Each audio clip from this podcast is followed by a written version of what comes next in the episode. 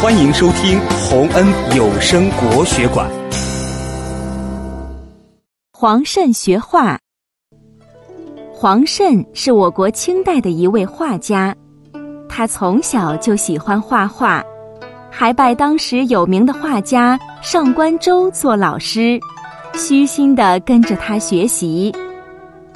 有一次，几个画师看到黄慎的画后，都啧啧称奇。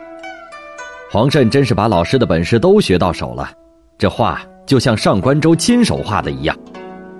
可有个画师却说：“黄慎就是模仿的再逼真，也是上官周的风格。人家看了黄慎的画，还会误以为是上官周的作品呢。”黄慎听到这话后，一想：模仿的再好，也不能真正算是自己的作品。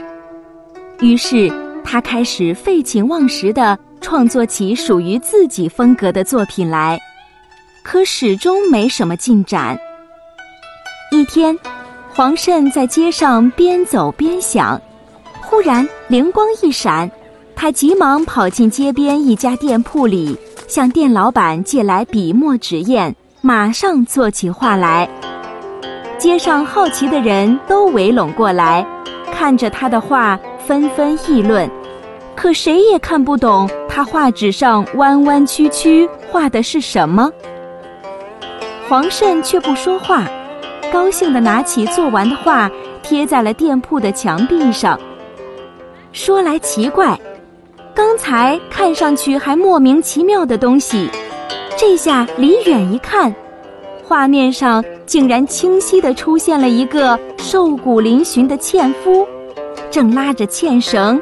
累得大汗淋漓，围观的人惊讶地说：“怪了，怪了，黄慎的画太神奇了。”后来，上官周见黄慎画画的技艺突飞猛进，画风自成一体，十分高兴，逢人便夸奖说：“黄慎已经超过我了。”这真是青出于蓝而胜于蓝呐。